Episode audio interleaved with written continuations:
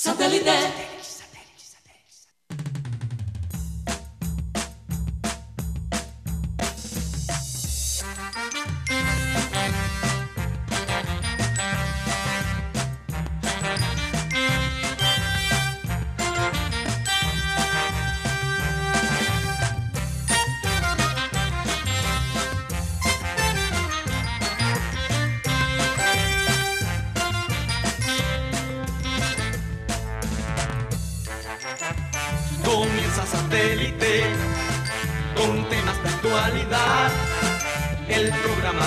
De sintonía internacional. Conéctate a satélite. Al aire está satélite. ¡Satélite!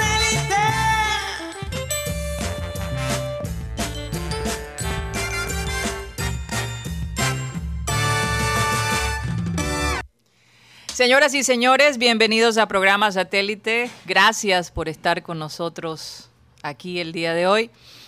Y bueno, eh, recordarles como siempre que estamos transmitiendo a través del Sistema Cardenal 1010 AM, del TDT de Sistema Cardenal, de nuestra página web www.programasatélite.com. Recuerden que ahí está eh, el, enlace del canal de YouTube de Programa Satélite. Y bueno, si quieren comunicarse con nosotros directamente, lo pueden hacer a través de nuestro WhatsApp 307 16 0034. 307 16 0034.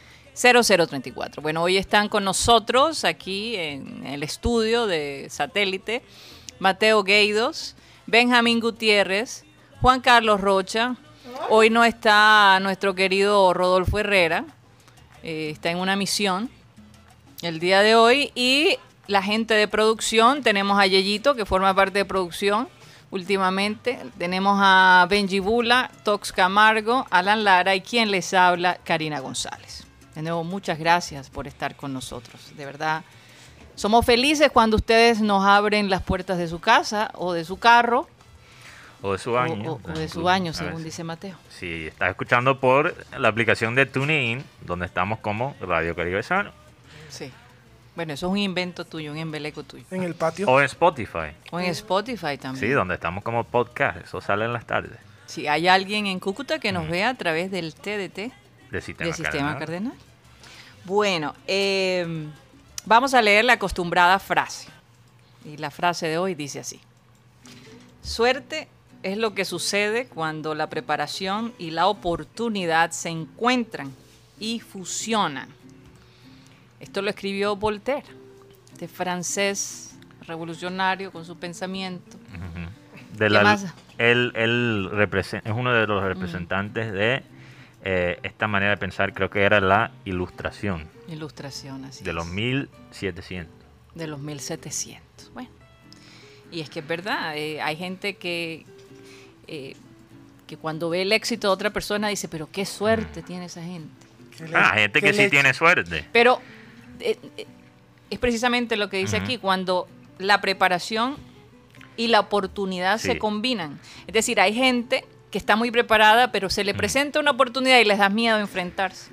Mira que hay personas que, que nacen con unas buenas oportunidades por la familia en que nacieron y, y otras cosas que están fuera de su control, pero también hay gente que sabe cómo creer, eh, crear su propia oportunidad. Así Un es. ejemplo que yo creo que es excelente es el ejemplo de Gutipedio. Ok. O sea, Gutipedio tuvo el coraje de ir a satélite, de atreve- at- atreverse Sí. y se, se puso en esa posición y mira dónde está ahora. Y le tiraron en la bola y la pudo, Y la pudo, la claro. pudo tocar. La pudo tocar. Definir. Y ya pronto Sí. va a armar su concurso de tanga. Incluso. Oh. ¿Dónde ha llegado Rey de las tangas. pero que yo creo que uno tiene que labrar su propio destino también. Sí, total. Porque Puede crear su propia suerte. Exacto. recuerdo muy bien una persona que no quiero dar ni el nombre, la verdad. Me dijo, Bueno, no lo ves. tú no estás para la radio. Y yo le dije, ah, bueno, gracias, muy amable por la oportunidad. Imagínate. Y hubo un personaje vecino que sí me dijo, oh, tienes una leche. Le dije, no, mijo, me preparé y Dios me dio la oportunidad. Claro. Y la tomaste, y la tomaste. Sí, la tomé porque si no la hubiera tomado, que re- es que me- yo re- tanto me recuerdo Mm. que a mí me temblaban las piernas, fue después del programa, del primer programa. Claro que sí. Porque, a ver, y bueno, si usted me pasa la prueba, usted se quede. Y yo como que, mierda, qué pregunta mira ese. Pero dentro de mí sabía que tenía mucha, tenía mucha información. Eso es lo que habla la frase. Ah. Estás preparado, Sí. se te presenta la oportunidad. Son dos elementos fundamentales que definen lo que se llama suerte. Yo ahora, ahora mismo, cuidado Rocha con los audífonos, el micrófono. Yo, yo ahora mismo, mis piernas ahora mismo están temblando, pero no de los nervios. Es el café, El es el tinto café. que me está dando Alan, que solo tenemos el más fuerte, entonces bueno. Ah, yo pensé que estabas triste porque se supone que hoy muere Joselito, ¿no? Ah, sí. En los carnavales. Rocha tiene una lista de...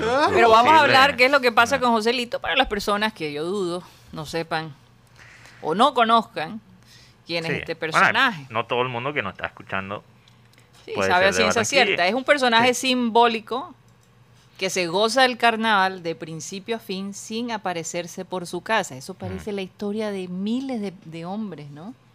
De miles de hombres. Eh, o sea, repiten la historia de Joselito. Maicena por todo su cuerpo, borracho y bailando hasta que el cuerpo le aguante. Que el martes lo encuentran inconsciente creyendo que ha muerto. Entonces empieza la reina Mm. del carnaval a armar su show Sí. con todos sus capitanes y, y comitiva Yo te digo, y los viudas. llantos con todas las viudas porque Sí. dejó varias viudas, ¿no? varias supone, viudas. Claro, claro, porque Era- acuérdate que Joselito, claro, era era, tremendo. era promiscuo. A mí me encanta, es una de mis cosas favoritas de los carnavales, es ver las fotos del, de ese, ese rito.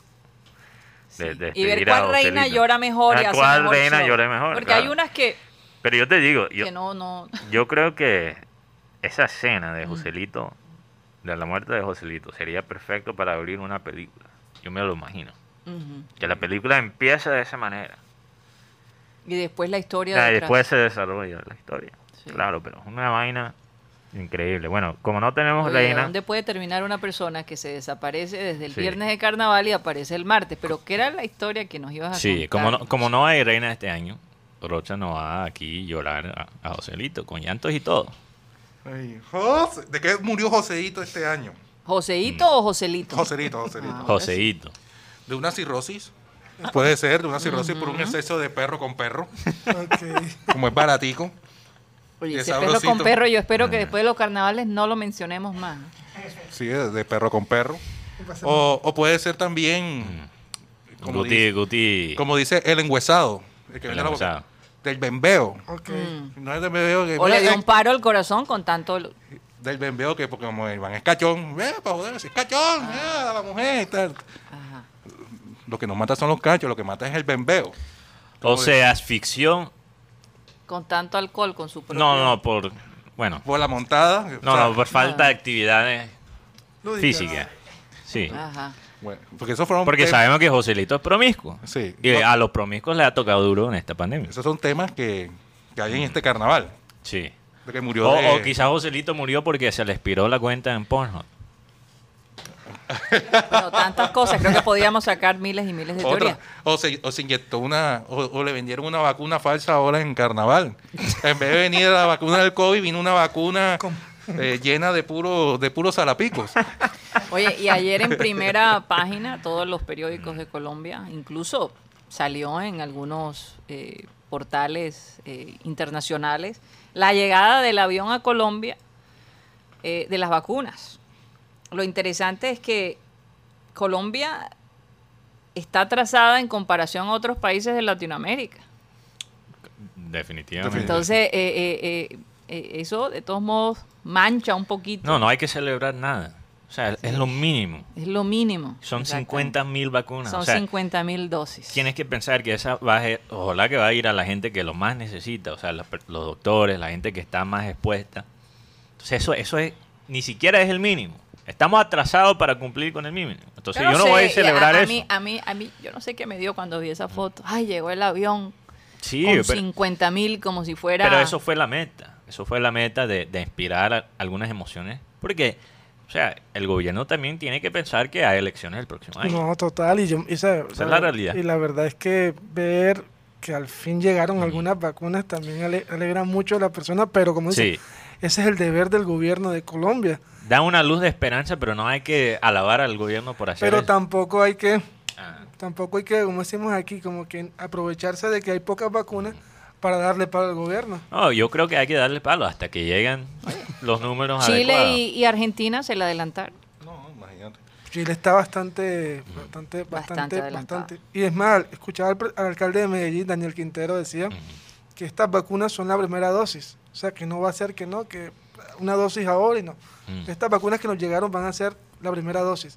Esperemos que lleguen otras vacunas para hacer la segunda dosis. Y el problema es, el problema es que tú tienes que esperar un tiempo específico para la segunda Entonces, si no dosis. llegan a tiempo, tienes que empezar el proceso de nuevo. No sé, No esa sé parte no sé cómo va a funcionar. En Mm. Estados Unidos, cuando a ti te ponen la primera dosis, enseguida apartan la segunda dosis para ti Y la cita y todo eso. y la cita y todo. Pero ahí es donde vamos, podemos rayar por desorganización, ¿no? Eh, pero, pero confiemos, confiemos en que la gente que, Sí, porque te- que está haciendo este, que está llevando a cabo todo Mm. este proceso, lo haga de manera eficaz. Este Fíjate que este Pfizer y, y la otra es AstraZeneca o no, no, no, no, ya, ya se los voy a decir. Ya se los voy a decir, es Pfizer. A ver. Y la otra es Biotech. Biotech, ok. Biotech. Mira, mira que- pero esto ya es un, un tema cari... Lo que voy a comentar es algo caricatura. Mm. O sea, O sea, parece un chiste mal lo que me estás diciendo. ahí- de ahí no vino una vacuna belga con ampollas largas, jeringas grandes o jeringas pequeñas. y, y están recomendando que esa vacuna belga de, de Ah, COVID, la sea belga. la belga, que se ponga en la nalga para que sea más efectiva. ¿Son ¿Estás belgos hablando en serio o, o estás mamando gallo? Eh, Una caricatura. Ah, por no decir una pero estaba- No es el tamaño de la vacuna, la vacuna de es la- efectividad. estuve leyendo que, para que- para que sea efectiva, se tiene que poner esa vacuna belga en la nalga. bien huesera. la- bastante huesera. Bastante. que la Pfizer le hicieron un, bueno, un tratamiento, no, un, un estudio en Israel Sí. y tiene 94% de efectividad con la gente sintomática. Es la número uno en este Sí, momento en cuanto a efectividad. Bueno, aparentemente ya tienen repartida más o menos eh, cómo se van a distribuir aquí en, en Barranquilla las vacunas. Tienen todos los puntos listos. todo. Por ejemplo, la Clínica General del Norte va a recibir 852 dosis. La Ibe- Iberoamericana, 396 dosis. Eh, la Bonadona, 180 dosis. Y el Cari, 60 dosis. También en. Adelita de, Adelita de Chávez. Adelita de Char, 1068 Ese- el jueves. Ajá. Acá, acá es el jueves. Acá el jueves. Montería Cincelejo es allá en... Es, el- es mañana. Sí, incluso hoy, eh, cuando estábamos haciendo el examen físico, le pregunté al- a la doctora que, que me atendió eh, que si ella se iba, Mm. estaba, era una de las personas que se iba a poner la vacuna y me dijo que sí.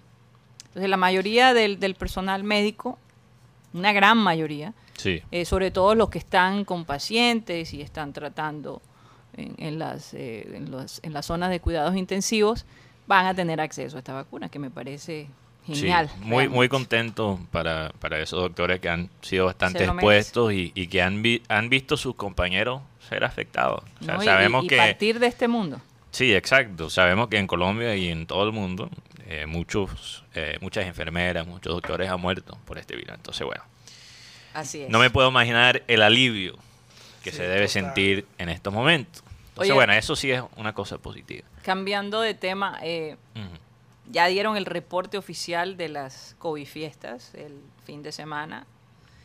Eh, y son muchísimas más de las que hablamos el otro No, día. Imagínate, yo ayer Que siento, ¿cuánto dijeron? el 600 y pico 600 COVID y pico. fiestas. Sí, porque el número que dieron el fin de semana me, me pareció muy... yo Sí, ayer me perdí en Barranquilla.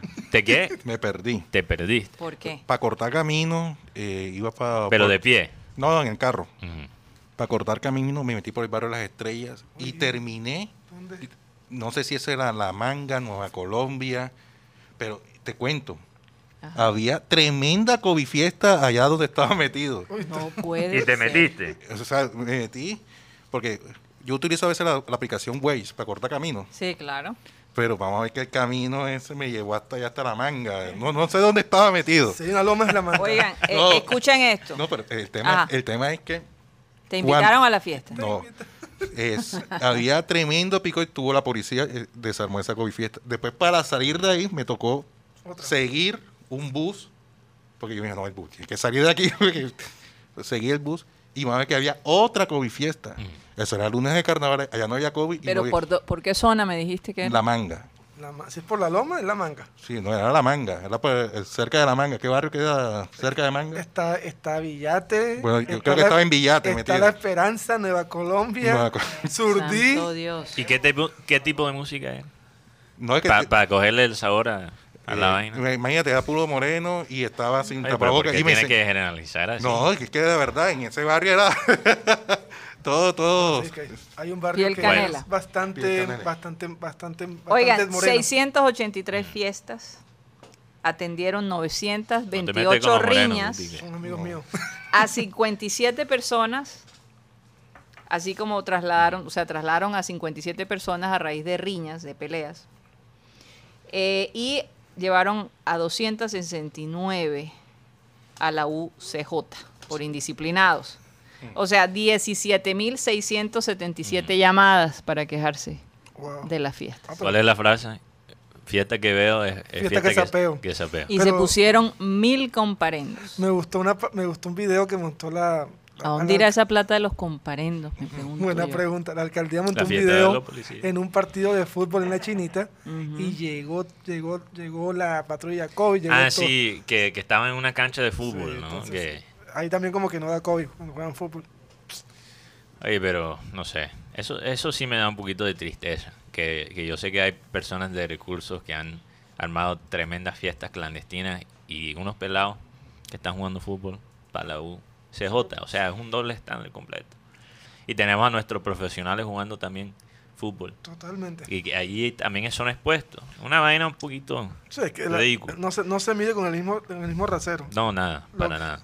Pero toda la vida ha sido así. o sea, Bueno, hablando de fútbol, ¿qué- porque... ¿Por qué se sorprende? Claro, no, no, no me sorprendo, No, pero no. hay que, no hay que parar de, de decirlo, porque a veces uno se, se acepta las cosas, porque dice, bueno, así siempre será.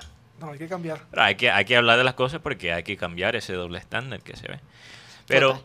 cambiando de tema, porque me gustaría hablar de Champions League, porque, bueno, el Champions League Oye, el partido de Barcelona contra Paris Saint Germain, eh, ¿a qué hora era? 3, Tengo- Es a las a la- 3. es a las Y tres. el de Liverpool con también Leeds, a las 3, Oye, al mismo pero, tiempo. Pero te digo algo, ese, ambiente en. Barcelona está full hostil. Sí.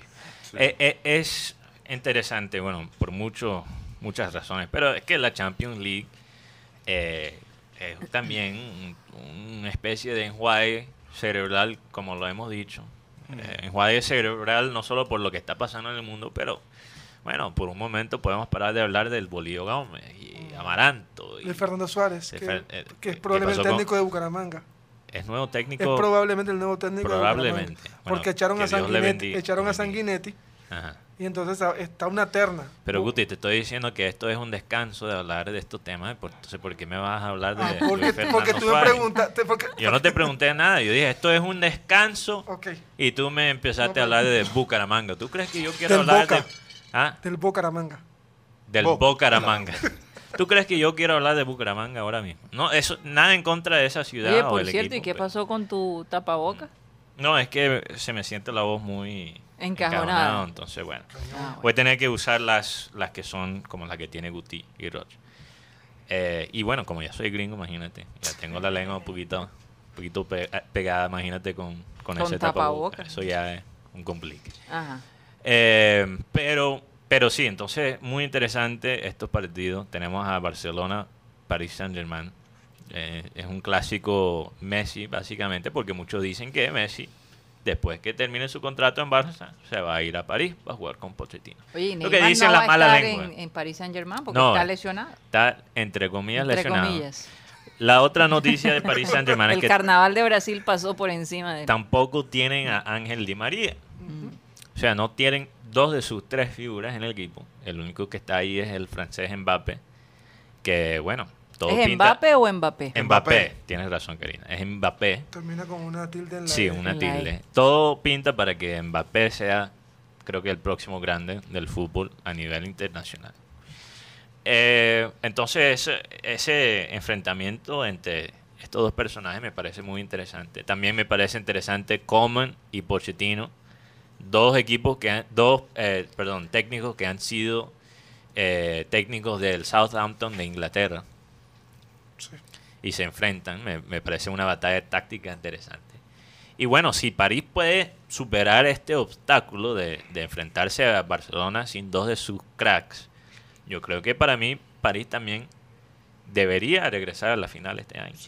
O sea, calcular el- los favoritos de, de la Champions League es- siempre es tan difícil. Porque es una cosa que, bueno, muchas veces las estadísticas no, no, no puede medir. ¿Cómo se puede explicar que los equipos de Real Madrid de Zidane, que ganaron tres, solo ganaron una liga en esos mismos tres años? Eran los mejores equipos del mundo, pero no el, mejor en España. Son, cosas que se ven en- la Champions que no se pueden explicar. Entonces quería aquí repasar los cinco favoritos de el mercado de apuestas, porque los mercados de apuestas, las casas de apuestas tienen la mejor analítica, Claro. e incluso mucha analítica que, que no es información pública. Entonces, bueno, de, de primero está Bayern Múnich, que ganó el año pasado, aunque ganar dos años de seguido es muy difícil. Y que está fuerte porque Está fuerte. bien la... No está tan fuerte de como el año pasado. Mm. Sí, gana- acaban de ganar. Acaban de ganar un premio. Eso Eh, tienen la moral bastante Tienen alta. moral, la moral alta, pero Empa- es muy difícil repetir en la Champions. Lo que vimos con Real Madrid fue algo, Yo o creo que eso es algo que difícil, que difícil que se vuelva a dar. incluso con los con el mismo técnico no creo que Sí. podría pasar. También el City, que está empatado con el Bayern Múnich como favorito. City que todavía busca esa Champions League después de toda la plata que han invertido. Y yo creo que para Pep Guardiola a esa meta de ganar una Champions League sin Messi. Liverpool, que aunque está a un nivel bastante bajo en la liga, sigue siendo un equipo armado para todavía tener una campaña buena en la Champions League. Sí. Tenemos el Juventus Claro. de cuadrado, de cuarto, y el quinto es París. Y yo creo que París solo está de quinto por esas lesiones, porque Mm. Y porque Neymar, de todos modos, ha estado como inconsistente en eso. e- inconsistente y, y en general los jugadores de, de PSG han sido inconsistentes. Porque el PSG de este año, como el año pasado, tiene todos los ingredientes para ser finalista de nuevo, Sí. incluso para ganarlo. O sea, tienen una buena defensa. Juegan, incluso ahora se puede hasta medir la velocidad a que juega un equipo. Y el, el- los ganadores, el promedio de la velocidad no es ni muy rápido ni muy lento. Por ejemplo, el City de este año sería el, el campeón más lento en más de 10 años en su velocidad de, de- de juego. Yo, creo- yo creo que Pero es- lo que le falta a, la, a a PSG, PSG, el único que, ingrediente que le falta es la parte psicológica.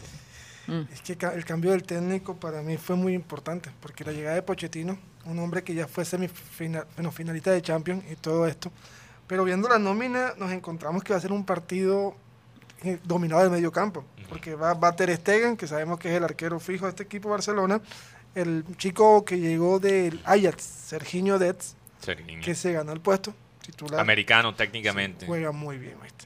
Juega para Oye, la ¿cuántos colombianos hay en, la Champions. en la Champions en este Bueno. momento? Cinco. Tenemos a Duani Muriel. en Bueno, Atalanta. Cuadrado, que está Cuadrado. Tiene- tenemos Díaz a Luis Díaz en Porto. Y, y Uribe. Y Uribe en Porto. Sí, sí. Incluso Uribe y, eh, y Luis Díaz Mm. se van a enfrentar a Cuadrado. Si Cuadrado está No cuadrado, no va cuadrado. Juega quizás para el segundo el partido. segundo partido. Pero lo que sí estuve leyendo es que en, en Juventus están muy a la expectativa con Luis Díaz y con José- Jesús Tecatito Corona. Están Sí. Porque dicen que son las culeras por la banda. Las Y culebras por las bandas, me gusta eso. Y además que Luis Díaz, esto es un rumor de mercado en Portugal, está siendo mirado por equipos de Italia también. Ah, fíjate. Sí. Claro.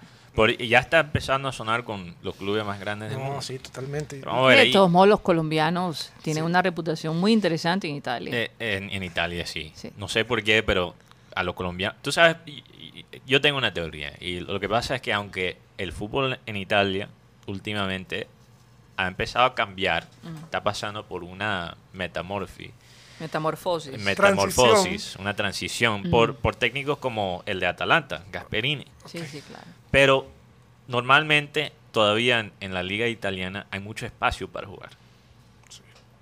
No es como en Inglaterra que tienes o sea, menos de un segundo para hacer un pase o para, o para visualizar la jugada.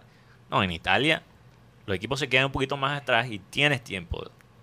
Por eso Atalanta, que es un equipo que hasta se puede decir juega casi como un estilo alemán o inglés, ha, ha rompido un poquito con la rutina de la liga. Pero todavía sigue así. Entonces, los colombianos, yo creo que nos favorece. Gracias, Guito. A los colombianos les favorece tener un poquito más tiempo A mí, a mí me, a mí me de elaborar la a mí jugada. me parece que en el fútbol italiano hemos tenido los mejores jugadores, Sí, los mejores niveles. Sí, Porque recordemos que en Italia, Asprilla en, en- en En el Parma. Parma. en Asprilla. Jorge Bolaño en el Parma, Ujú. Johnny el Montaño, Bueno, jugaba- teníamos eh, en algún momento Córdoba en Inter. Córdoba en Inter, Mario Yepes Jason estuvo, Murillo también en Sí. Inter. estuvo en, no, no, Mario Yepes estuvo fue en, En Milán. en Milán, Milán. En Cristian Chievo. Zapata en Cristian Milán, Zapata también. hubo un jugador Guarín que en Inter. Guarín, Zúñiga en Nápoles, Ajá. Armero en Nápoles, los, los únicos jugadores de, de este nivel de, de Mm. ahora son los Fal- Falcao y James que no han estado en Italia. Claro, Mm. no, es que eh, colombianos han sido estrellas, figuras en casi todos los, los equipos grandes de Italia. Este chico. Agudelo me parece Sí. un jugadorazo. Que está, Kevin bueno, Agudelo todavía en el, está. en el Yo, Spezia. creo que de todos modos la cultura italiana, Eso también eh, eh, Mm. la- no sé, los colombianos nos va bien, Sí, yo, yo creo que sí. lo asimilamos mucho mejor. Incluso la mamá de Cuadrado ha hablado un poquito de eso, aunque Torino es una ciudad bien fría, Mm. no solo en, en clima, pero en personas también, como el Bogotá de Italia. Sí. Eh, todavía es una cultura muy rica y Cuadrado, la mamá de Cuadrado dice que él está completamente contento ahí y que hasta se quiere retirar allá. No lo dudo, Tanto el amor que él tiene total. por Italia. No, es que Italia es un Es país maravilloso. Es que yo En todos que, los sentidos. Es que yo creo que los jugadores colombianos que están en Italia tienen ese pensamiento. No, es Sí. que la comida Por ejemplo, en Iván- de Italia, retirarse allá. Iván el Ramiro Córdoba, ambiente. Iván Se Ramiro en Córdoba se retiró en Italia y ahora mismo es, es socio De Venecia. De Venecia. Sí. Venecia. Venecia, sí. Mario Yepes cada rato lo invitan a Milán sí. porque fue figura. Este, el mismo Val- Valenciano fue el único jugador colombiano que, Que- Y es que el costo de vida, el costo de vida en Italia es mucho más bajo que por decirte en Francia. Pero, Vaca- sí, Si sí. comparas con otros países. Vaca estuvo en el Milán. Vaca, obviamente. Y lo quieren todavía. Vaca, Vaca jugó bien, lo que pasa es que él llegó en un momento muy difícil en el Milán. Eh, qué lástima que no ha podido disfrutar, creo que de, de tantos títulos. Casi siempre se llega o después o antes de los Yo títulos. creo que Bueno, pero antes de irnos a comerciales, yo quiero Sí. que usted me, ustedes me digan. Yo me imagino cuál va a ser el tuyo, Mateo, pero el de Juan Carlos y el de Favorito para ganar. para la ganar Champions. la Champions. sí. Bueno, no sé, tú, tú, tú sabes. ¿Tú crees que, que sabes cuál voy a escoger yo? Sí, claro. Yo me imagino que le vas a dar a, a- a Liverpool. Yo le voy a dar a Liverpool. Pero no. Yo no sé si Liverpool es es, el que favorito. está- el que- Liverpool debería, aunque está en un nivel bajo, debería estar en los primeros cuatro favoritos. Porque Mm. yo creo que, eh, o sea, tienen el equipo todavía para, para ganar. Y si se mejora la situación con las lesiones, Y la verdad es que es muy Y- pronto vaticinar quién puede ganar este torneo. Claro, cuando, claro, pero cuando cada especular. semana, cada semana es un reto, porque no sabemos si alguno se va a contagiar de. COVID, si va a haber lesiones. en fin. pero, para mí es si París puede ganar este, este Esta llave. esta llave que va a ser uno de los obstáculos más, más grandes, tener que jugar sin dos figuras. Yo creo que París lo puede ganar este año. El otro que creo que es interesante, bueno, el equipo que yo creo que va a sorprender la gente de nuevo va a ser Atalanta. Pero el, el otro equipo que pondría quizás atrás de París es la Juventus. Y la razón que digo Juventus es, primeramente, cuando tú tienes a Ronaldo o Mm. Messi, siempre vas a estar en, en la conversación. Eso ya lo sabemos. Sí. Pero hay algo en el perfil de Juventus que es consistente con los últimos dos campeones. Y tiene que ver con Cuadrado, porque los últimos dos campeones han tenido un lateral ofens- ofensivo, un lateral defensivo que aporta mucho al ataque, jugando su mejor fútbol. Liverpool lo tuvo con el joven Trent Alexander-Arnold, Sí. 2019. Bayern lo tuvo con el canadiense Alfonso Davis Figura. que fue figura de esa campaña y abrió mucho espacio para los goles de Lewandowski. Y yo creo que Juventus ahora lo tiene con cuadrado si él se mantiene bien físicamente. Físicamente, sí. Juventus bueno, por lo menos a Cuadrado ya le dio Sí. COVID, ¿no? Claro, Juventus puede tener una temporada o una campaña interesante si Cuadrado sigue jugando y asistiendo de esta manera. Yo, yo, yo creo que el tema de, la llave que tiene Juventus, aunque pareciera un poco más, más asequible, yo creo que Porto es un equipo que no ha recibido gol en los últimos cinco partidos en Champions. Y en su casa no recibe gol. Es un equipo que mantiene una defensa y tiene un par de atacantes como Maregá y el señor O Luis sea, tú piensas que Porto puede sorprender. Yo pienso que las dos sorpresas pueden ser Porto y Atalanta. Y la gente ya se olvida que Porto lo ha ganado. Sí, ya lo ganó con Mourinho. Juan Carlos. Nada imposible en este Para mundo. mí, no. Junior, El, No. Atle- el Atlético de Madrid. Atlético de Madrid. También. Atlético de Madrid. Por, Oye, nadie escogió Barcelona, me llama la atención. Es que el Mucho, Barcelona- mucho problema alrededor de este equipo, ¿no? Lo, lo que pasa es que tú tienes, cuando, cuando escoges, es imposible realmente eh, eh, prognosticar quién va a ganar una Champions, pero cuando tú tienes que hacerlo, tienes que considerar todos los factores de riesgo. Entonces, cuando tú, y para mí Barcelona tiene demasiados factores de riesgo. Sí. O sea, ellos tienen que depender de la grandeza de Messi y ya eso te pone a una desventaja. Eso es lo Eh, que eh, pasa en, en los equipos que dependen Sí. de un solo jugador. Y yo dije, yo dije que cuando tienes a Messi y, y, Barce- o a- y Ronaldo, en la- siempre vas a estar en la conversación. Pero la diferencia entre Juventus y Messi es que el sistema de, de- de Juventus no depende completamente en Ronaldo para la generación de juegos. Sí para goles, pero no para la generación de juegos. Mientras que Messi todavía tiene que hacer las dos cosas. Tiene que generar juegos y meter los goles. Oye, y además el ánimo del equipo. Eso me recuerda Sí. un poquito lo que está viviendo el Junior. Eh, y aparte que no se sabe cuánto tiempo van a tener a Messi en el Barcelona. Sí, o sea, no se sabe está- cuánto tiempo vamos a tener a Teo en el Junior. Entonces, todo eso, Cambio de presidente. cambio de presidente. No, no, Óyeme, bastantes cosas en común. A unos paralelos interesantes. Interesante. Bueno, vamos a un corte comercial y ya regresamos.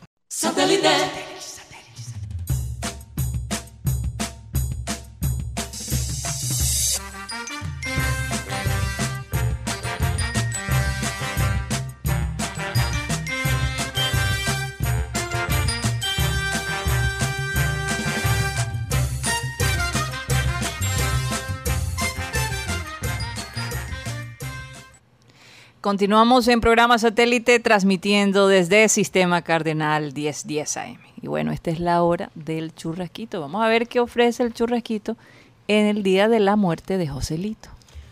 Me salió la rima. De la muerte de Joselito, hoy hicieron arroz de palito. Arroz de palito. Arroz de palito. El arroz de fideo. Ah, pero, ah, ok. El arroz de fideo. Ahora sí. El arroz de fideo acompañado de pechuga con salsa de champiñones. Mm, eh, eso me gusta. Sí, ensalada de pepino, eh, aparte el platanito tentación o yuca frita, Mm. sopa de pollo y el jugo de, hoy fue el jugo de tomate de árbol. Uy, Uy, ese mi es favorito. El, favorito de Todavía lo tienen. Sí, todavía está. Puedo hacer el pedido después del programa. Sí, sí, claro. Bueno. El, el tomate de árbol. En asadero el churrasquito donde come sabrosito o también puede pedir eh, el lomo de cerdo. Oye, recomiendo el lomo de cerdo del churrasquito. Creo que ya lo hemos comido, ¿o no? El lomo de cerdo es bueno. Sí, Sí. muy Sí, bueno. es saludable además. Más Eh, sano que comer carne roja. Comer el Com- cerdo. Comer cerdo. Sí. Es más sano. Hay que 30 verificar eso, pero no importa. 302. Es delicioso, aunque sea pernicioso, es delicioso. 302-263-4810 o 344-30 o también puede hacer sus pedidos a través de la plataforma de Rappi o visitarlos en las diferentes sedes, ya sea en la sede de Oraya, calle 69C con carrera 32, en la sede del centro comercial de Villa Carolina o en, el- o en la sede del centro comercial eh, Portal del Prado. Recuerden que se encuentran en las plazoletas de comidas de estos centros comerciales. Saber el churrasquito donde se come sabrosito para disfrutar un poquito más ya al final del carnaval con la muerte de Joselito. Óyeme, sí. Hoy cumple una persona muy especial para nosotros aquí en Satélite y en la familia. Eh, nuestro querido tío Álvaro, Álvaro Soto. International. Production. International Production. Pro- eh, Production. Production. Eh, feliz, feliz cumpleaños. Tío Álvaro está en la ciudad de Miami, no nos quiso decir la edad. cincuenta y tanto, pero no parece que tuviera cincuenta y tantos años. Se conserva bien, juega tenis, hace mucho ejercicio, hasta datos. patineta monta. Me manda datos de Liverpool, Mm. especialmente cuando pierde. Bueno, te mandamos muchas bendiciones, mucha salud y un abrazo muy fuerte de todos nosotros, querido tío Álvaro. Una Aquí te ponemos las rancheras, porque le encantan las rancheras al tío Álvaro. Sí, le encanta, ¿verdad? Y le encanta la comida mexicana. Sí. Sí, no estoy mal. Y japonesa también. Y japonesa. Uy, japonesa todavía más. Sí, sí, sí. Yo, yo creo, que la hasta se cree- sí, hasta se cree, se cree japonés. japonés. Sí, yo sí Saludos a Álvaro Soto. Bueno, vamos a saludar a todas las personas que están en nuestros chats. Adelante, Mateo. Bueno, sí, un saludo a Virgilio Martínez, José Ayala, eh, Delmira Niebles, que creo que pide aquí un saludo. Me tienes que ayudar con esto, eh, Alan. Entonces, tu, tu trabajo. Eh, un saludo a Delmira que dice, buenas tardes, les pido, eh, porfa, felicitar a mi esposo Rodolfo Villalobos en su onomástico. Onomástico. Eso es un- una ópera. Ah, Cumpleaños. ah, ese es cumpleaños. Sí, onomástico es un cumpleaños. Onomástico. Un saludo muy especial para Rodolfo Villalobos. Feliz cumpleaños, Lobos. Villalobos. También un saludo a Rodolfo Zuluaga. Milton Zambrano que dice en una forma jocosa musical para evitar el hurto de celulares en carnavales sería así. No, no me atraques, déjame chatear. Atrácame si quieres después que envíe un WhatsApp. Ok. Vamos a ponerle rimito así. Al estilo Dolce. El estilo del 6. O sea, Dolce. auxilio, socorro, me Auxilio. robaron. ¿Cómo es Sí. que no, no lo veo? Ah, que ya lo vi. Seguramente ese va a la esposa. Cántalo, cántalo. No, no me atraque. Déjame chatear. Atrácame si quieres. Después que envíe el WhatsApp. No, no me atraque. Déjame chatear. Atrácame si quieres. Después que envíe el WhatsApp. Así mismo. Así Ay, Dios, gracias a Dios que él no es cantante. Uy, sí, gracias a Dios, porque es la segunda vez que pasa ese, Son los audífonos que hacen ese sonido. feedback. ¿No te emocionas tanto? Pero si lo tengo en la oreja. Sí. No sé. Debe ser que tu tono era tan alto que se salía de tu, de tu Puede ser, puede audífono, Rocha. Bueno, un saludo también para Nicolás Acosta. No, creo que es Guti, quizás. su Ah, audífono. ah, porque tiene micrófono. Sí, sí, sí, creo que es Guti. Sí. Bueno, saluda también a Nicolás Acosta, que dice saludos al martes de saludo, martes de carnaval, mañana miércoles de ceniza. Me imagino que habrá quien se ponga su cruz. ¿Tú te vas a poner cruz? Mañana? los primeros que se van a poner la cruz van a ser todos los que hicieron el COVID fiesta. Van allá a dar. Ah. No, pero eh, de creo que está de hablando pecho. del panel. Ah, ok. También Andrés Estrada, Enrique Martínez, Frank Rivera, Antonio Urbina, que dice saludos a todos los panelistas del mejor programa de la costa. Wow, tremendo honor, Antonio, un saludo especial para ti. Una presión más. Él dice desde Bosconia y el copete César. Mm. Mi hija de 5 años quiere escuchar a Yeyito. Ah, bueno. Vamos a mandarle, por favor, que nos diga el nombre para que antes de que se acabe Mm. Sí. el programa le mande Yeyito O un saludo especial. Peor caso, mañana también se lo podemos mandar. Yo creo que lo podemos hacer. Sí, bueno. Antonio Urbina, si nos puedes mandar el nombre de tu hija. Y ahí Yeyito puede hacer un saludo muy especial. Bueno, Claro rápidamente sí. aquí, Luis Rodríguez Catis Calzo, que me mandó un comparendo este fin de semana por no mandar saludo, un saludo muy especial para ella. Laura Noguera, Catalina Noguera, Cristóbal Rivero, Luis Caballero, Yolanda Mengual, Víctor Roa y también nuestro corresponsal juniorista Joan Nieto, que siempre está ahí en sintonía. Un saludo para todos esos oyentes que están en este barco digital con nosotros. Les recuerdo a los oyentes digitales que nos pueden escuchar también a través del canal de YouTube, eh, programa satélite. Oye, por cierto, hay un, un oyente en Baranoa. eh, desafortunadamente no me dieron el nombre, pero decía que le encantó la radionovela. Que Sí, le bueno. recordaba mucho a las historietas de Calimán y que sí íbamos a seguir con eso. Un saludo especial para, para esta persona que debe saber quién es allá en Baranoa. Bueno, el viernes vamos a tener otro. Entonces Sí. ese es el plan. Vamos a comp- compartir más de pasa. esa herencia de Guti. También un saludo para eh, Orlando Polo y Eugenio Guerrero que nos escuchan a través del sistema Cardenal 1010 AM. También les recuerdo que el WhatsApp de satélite es 307 160034. Así es. Bueno, eh, vamos a cambiar un poquito de tema. Mateo, yo sé que tienes un apunte interesante sobre tecnología. A nosotros siempre nos gusta hablar de la tecnología. Es Sí. una digamos, eh, es un tema que Satélite ha tratado por años y ha demostrado de alguna manera cómo la tecnología eh, ha hecho que este programa sea móvil. Sí. Eh, más de 30 años, bueno, el que se hizo móvil, diría yo que fue alrededor de hace unos 24 años, más o menos, tu edad, por ahí cerca, Por ahí. donde Abel González empezó a, a transmitir el programa desde Estados Unidos. Y ya digital, yo creo que fue alrededor del 2011 o 2012. Por ahí. Fírmeme creo. la gente de producción. Vamos a tener que preguntarle a Benji, el más veterano aquí. ¿Alrededor de qué año o 2014? No, más, yo creo que era antes del 2000 2014. Ya son casi casi una década. 2010. 2000. 2009. Me 2009, quedé corta. Me imagínate. quedé corta. Desde el 12 2009. años. Yo entré en el 2012, así que... Sí, 2009, tres años sí. después. Sí, y es que nosotros tenemos un material de satélite impresionante. Una base de estamos datos. organizando, una base de datos de personajes, de anécdotas. Gracias a la tecnología podemos compartir esto con ustedes. A la tecnología y a la mano, al recurso humano que tenemos que está incapacitado. El ¿Cómo talento. llegó Rocha? El talento humano. Sí, es. estamos buscando el primer programa Oye, de yo, Rocha. yo recuerdo, eh, he visto fotos de Rocha en Y también el programa donde tiene se una fue. cara de, de, de, de- de peladito, ¿no? De niño bueno, de niño bueno. Oye, aquí estamos hablando que Dios ha sido bueno con Guti, mirando aquí a, los Sí, a los que- programas de... Sí, He hay que... Hay una que foto con un acordeón, Dios mío, dije, señor, eso era yo. ¡No! Estaba bastante delgado. Bastante tenía, Un delgado. pro- tenía un problema con un diente que se me había partido. Imagínate cómo se te pareció. Desde- Una pelea, una de- trompada. Desde niño era muy, muy correlón. Ah, y ok. jugando fútbol me golpeé y se me hundieron estos dos dientes adelante.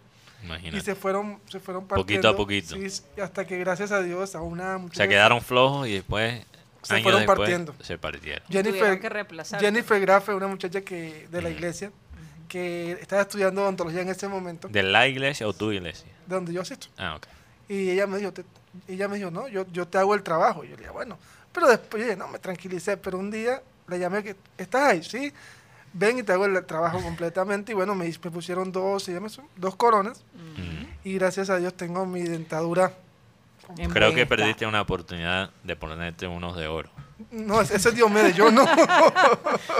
Ya vas a empezar. Pero no, la verdad le doy gracias a Dios porque bueno, satélite ha sido, Sí. es y será siempre mi caso. Bueno, Así Guti, es. así es, así, Así es. es, así es. Bueno, hablando de la tecnología, como mencionó Karina, tengo este tema. eh, Norwich City, una- un equipo de segunda división en Inglaterra, le está apostando a un simulacro de una empresa que se llama SoccerBot 360 y básicamente es un círculo.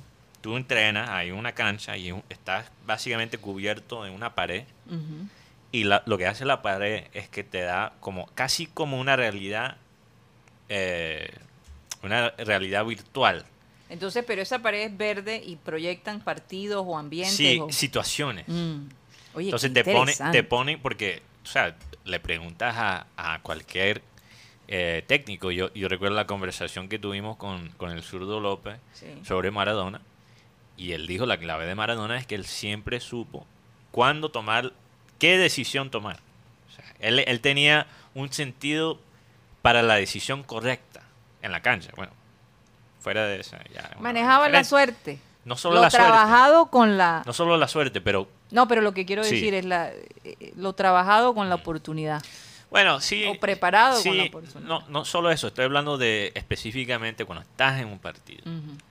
y tu, tu cerebro está, es como una, una computadora cuando estás jugando fútbol. Bueno, en todo, en todos sentidos, no solo en el fútbol. Sí. Pero específicamente en el fútbol, o sea, la cantidad de decisiones que toma un jugador Ujú. en los 90 minutos son miles de decisiones. Algunas, algunas aciertas correr, y otras dónde no. estar, qué pase, a quién. Entonces el, el truco siempre es tomar la decisión correcta. O sea, tú dirías que las personas, los jugadores que más toman sus decisiones correctas son los más exitosos. Sí, porque eh, realmente la gente, lo que bueno, aquí en Barranquilla creo que lo entendemos muy bien. Fuera de Barran- Barranquilla quizás algunas personas no lo entienden, pero el talento no es tan difícil de encontrar. Sí. El- si estamos hablando de talento en, en términos de atributos físicos Ujú. Y manejo de la pelota. Ahora, este... Aquí en Barranquilla, en cada cuadra, Este hay un pelado con tremendo pie. Sí. Pero ¿cuál es la clave? tomar las decisiones correctas en la cancha. Entonces lo que hace esta tecnología. Que solo la tiene este equipo. parece que son el primer club en Inglaterra y son un club de segunda división. Tremendo. Segunda división. Y lo que te hace es que te ayuda a practicar situaciones de juego. ¿Ves? Sí. Sin jugar minutos en un partido. Entonces, es- yo me imagino Pura que, estrategia. que para un pelado joven Mm. desarrollar el talento, o sea, eso le va a ayudar a ir a otro nivel Este porque tipo- está jugando sin jugar. Este tipo de tecnología se usa en el golf también bastante. Lo he visto en, en- En el en- golf, golf, en el béisbol también. En el béisbol, claro, porque no lo había visto en el fútbol, Mu- sí. curiosamente. Es que en el golf y el béisbol es como un- una pared solo. En esto te da todo el círculo, como si estuvieras realmente en un partido. Interesante. Imagínate. El Norwich Mm. hace- descendió este sem- esta, esta temporada. la temporada pasada. sí, porque sí. recordemos que el Norwich tenía un equipo que la verdad era bueno. Tenía No, este a- argentino, al argentino buen, buen, día. que todavía muchos de los clubes grandes lo quieren comprar ¿Y en cómo es que se llama 40 el millones. finlandés? Puki. Puki. Se llama como nuestro, Perro. Nuestro perrito. Sí, Puki. Escrito diferente. Sí, este, es, este, escrito diferente. Oigan. Pero yo me imagino esta tecnología para otras cosas. Por ejemplo, una persona que tiene ansiedad social. Ajá. ¿Verdad? O personas que tienen eh, la ansiedad, de, el miedo de, hablar con una mujer. Ok. Le pones en estos círculos, le das ta, ta, creas el y ambiente. creas el ambiente y empiezas a practicar Pones musiquita por si acaso. la musiquita. Tienes que repasar los pases de, de reggaetón. Oigan, Y bueno, ahí, ahí te estimula un poquito el cerebro. eso es verdad. ¿Se acuerdan que ayer les comentaba que don Francisco iba a tener Un programa. un programa que se llamaba, que se, que, que se llama Experiencias, creo que algo así, un programa de, de entrevistas. Su primer invitado fue José Luis Rodríguez, el Puma. Y el Puma ya está bien. El Puma es una historia realmente impresionante de superación, porque el Puma, no sé si algunos saben o si recuerdan, a él le hicieron trasplante de pulmón. Él no podía respirar con sus propios pul- pulmones y le hicieron este trasplante que eh, el porcentaje de, de que saliera bien no es muy alto que digamos. Entonces el hombre en esta entrevista que definitivamente don Francisco supo llevar, porque tocó eh, momentos importantes ¿no? en este cantante, eh, él contó, el Puma, cómo, cómo sobrellevó esta situación, cómo aprendió a respirar de nuevo y el deseo de querer conocer a la, a la familia de la persona que donó estos pulmones para él. Dice que él pensó en algún momento que, que no iba a poder cantar y hoy en día puede cantar. ¿Cómo se aferró a Dios también? Porque También, lo una relación bastante estrecha, sí, sí, sí. Entonces, eh, muy interesante, muy interesante este, este proyecto de don Francisco. Se ve un hombre todavía con mucha lucidez, con mucha fuerza, dinámica, es un gran entretenedor. Lo pueden ver en CNN, se los recomiendo de verdad. ¿A qué hora? Búsquenlo en la, en la página web de CNN, ahí está. Lo van a mostrar digitalmente. Ahí, ahí muestran el video completo, incluso en la página digital de CNN. No tiene, si no tiene el canal propiamente, pues lo puede, lo puede ver a través Mm. del portal de CNN en español. Me imagino también en YouTube siempre van a montar algunos Me pedacitos si no tienes el canal.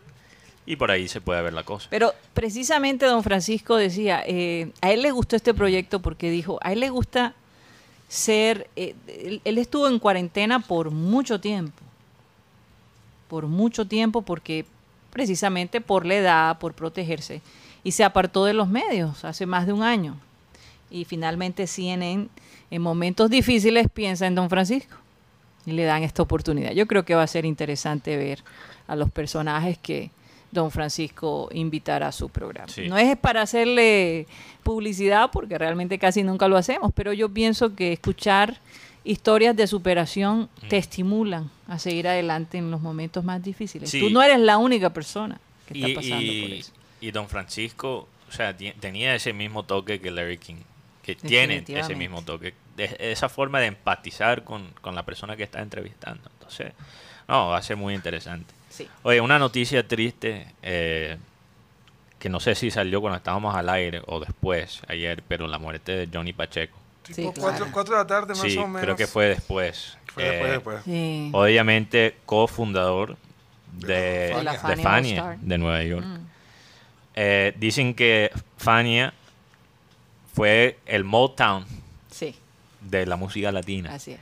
Que el Motown, si recuerdan, es o sea, donde salió eh, el Jackson 5, donde estaba Michael Jackson, o sea, todos estos artistas que salieron afro, Afro, sí. que salieron, fue una manera de consolidar la música. la música afroamericana. Así es. Y Fania hizo lo mismo con la música latina. Con la ¿no? salsa. Con la salsa y, y otra música también.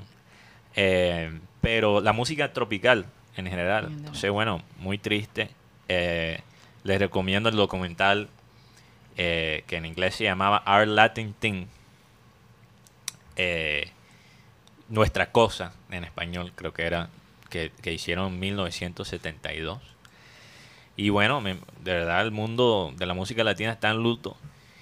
Y, y bueno, un, un año después de ese documental hicieron un estadio, hicieron un concierto, perdón, en el estadio de los Yankees. Sí. Cua- 45 mil personas. O sea, e- es difícil. Monumental. Sí, es, es difícil dimensionar la música latina sin Fania, porque realmente Total. El racismo que se veía en Nueva York, aunque Nueva York tenía una población grande de latinos, y en todo el país. Enorme, enorme. O sea, se Fanny- sigue viendo de alguna manera. Claro, esa música fue una manera de, de normalizar la y gente de latina. unificar, de, De unificar, unificar. exacto. y separarnos, separar a los latinos de, del crimen, de, Sí. de- de la pobreza y de muchas cosas. En la misma manera que lo hizo Motown con la música afro. ¿No? Sí. Y, ade- y además él fue propicio, eh, Johnny Pacheco, de que se unieran, se dieran esta unión musical de Willy Colón con Sí. Rubén Blades. Así es. A pesar de que hoy en día ni, Rubén no quiere estar al lado de Willy por un billete Ya que se perdió. Bueno, no solo billetes. no, no solo billete, políticamente. políticamente son Un muy diferentes. está- Sí, es- muy- eso vi que... Oye, Y, a- y además él impulsó a la reina de la salsa, al azúcar, eh, a Celia Cruz. Sí, Héctor Lavoe también. Héctor Lavoe, ellos Bobby tuvieron- Valentín. Ellos estuvieron aquí en Barranquilla, eh, eh, cantaron el Romero Martínez. Imagínate. No, yo, yo no, no me acuerdo de eso. porque- ¿En qué año? a la gente que le ¿Recuerdas en qué año fue eso? No, no, no, Ocho- no, Tú ni siquiera eras un pensamiento. Eso fue en los años 80. por allá en los estoy mal. 80. eh. 1600 no fue. No, eh, Bueno, tú tendrías un par de años cuando es. sí, pero imagínate, y era algo que, que ver de pronto todos estos artistas aquí en Barranquilla era... Bueno, al- Rodolfo, si estuviera aquí nos contaría, porque ese es como su Sí, generación. sí, ¿no? esa es su pero, época. pero, pero, pero cuentan, cuentan de que ellos estuvieron, llegaron tarde, se les atrasó el vuelo de Medellín que los traía a Barranquilla, se les atrasó tres horas y tuvieron que venir del aeropuerto, directo al aeropuerto al estadio. A cantar. Tremendo. a cantar. Y esa gente siempre se adaptaba a cualquier circunstancia porque ellos eran felices cantando y, y- Sí. y- y animando a su, a su público. El tema de Rubén Blades y Willy Colón es interesante porque eh, es tan, o sea, no pueden ser más diferentes en la manera que se expresen, porque Rubén Blades está hablando de la izquierda política, pero al, al final él dijo, o sea, yo no soy ni izquierda ni derecha ni nada. Y prácticamente lo que él dijo en un video que compartió Joan Nieto es, o sea, el momento en que tú te comprometes totalmente a una filosofía política, te vuelve muy fácil de manipular. Y yo estoy completamente de acuerdo. con él. 100%, y lo vimos en los Estados Unidos. O sea, tú no, tú no te puedes atar, no puedes atar tu identidad a una filosofía A pesar, política. a pesar de tus, entonces pones tus principios por debajo, porque eh, tu fidelidad hacia ese, a ese, No, a eh. ese partido te hace tomar decisiones Pero- que en otras ocasiones no Claro, y hubieras lo que pasa es que los principios a veces cambian. Esa es la, la realidad. O sea, nosotros basamos nuestros principios en nuestros antecedentes, pero también a lo que vemos en el mundo. Y cuando tú te atas a un partido, a un, o a un político, o un líder social completamente, es una lealtad sin condiciones. eh, después no te adaptas a los tiempos y te va- vas a, te vas a arre- arrepentir quizás al final de tu vida de, de la vaina que miras un hiciste. solo, un solo lado, un solo aspecto. Y, y Willy Colón representa para mí eso, se ha vuelto una persona que, que realmente es triste, porque, eh, o sea, su música eh, me encanta. Y yo no dejo de escuchar a alguien por sus pensamientos políticos, pero me da tristeza por Willy Colón, la persona que se ha atado tanto a una manera de pensar específicamente. Oye, eh, otra cosita que no quería dejar pasar por alto y, y- y de todos modos, pues ya la- mucha gente ha visto el video de lo que ocurrió la semana pasada en una de las super tiendas acá de la ciudad del norte. En el norte, eh, que nosotros pensábamos que ella, en vez de tirarse, se levantó y lo que muestra el video, desafortunadamente, es que la bala que mató a este señor Sí, fue la misma llegó bala. a ella. La traspasó. Salió y fue algo instantáneo. fue Sí. algo instantáneo. Sí, fue, eh, fue un Fuerte, fuerte. Yo digo, en un principio me hizo pensar, pero ¿por qué sacan este tipo de videos? Y lo sacan ahora, ¿por qué no lo sacaron de pronto en el momento que estaba en la noticia? Es más, cuando estaba leyendo los comentarios, Pero ¿qué diferencia hay? No, ninguna, pero los comentarios decían, "Por f- esto, me- esto, esto se ve muy sensacionalista ya, esto, montar este video ahora, la pobre familia. No, imagínate Sin la embargo, familia, todo el mundo, sin embargo, yo estaba pensando en la familia. Yo lo tuve que ver porque yo he dicho todos estos días que ella no se levanta, que ella se levanta Sí. en vez de tirarse. Y Yo tenía que aclarar eso y yo tenía que ver cuáles eran las Sí. circunstancias. Y que no era otra vez un, un simplemente un, eh, un comentario que alguien Sí, hizo. sí. Esa, esa es la realidad, eso es lo que se ve en el video. Bueno. Pero fue fuerte, fue muy fuerte realmente. Sí, me siento, obviamente, nuestro más sentido pésame para la familia. Absolutamente, qué duro. Bueno, pero de todos modos, la vida continúa y hay que llevarla de la mejor manera y con la mejor actitud. Nos vamos a, a despedir del sistema cardenal. A veces con un clean clean. Sí, puede ser. Vamos a continuar nuestro programa, recuerden, a través de nuestras redes de YouTube, programa satélite. Allí nos pueden ver esta última media hora, que hay temas bastante interesantes. Muchísimas gracias, cuídense y nos vemos mañana aquí en la 1010 AM. Satellite.